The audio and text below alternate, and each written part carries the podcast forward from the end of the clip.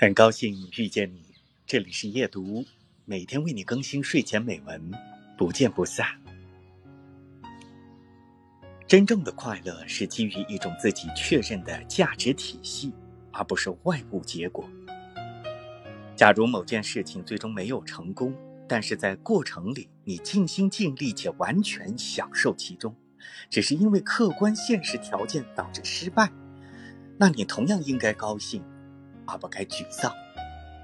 我们很多痛苦的来源，正是对过程不太认真，对结果太认真。节选自《如果有一颗心是自由的》。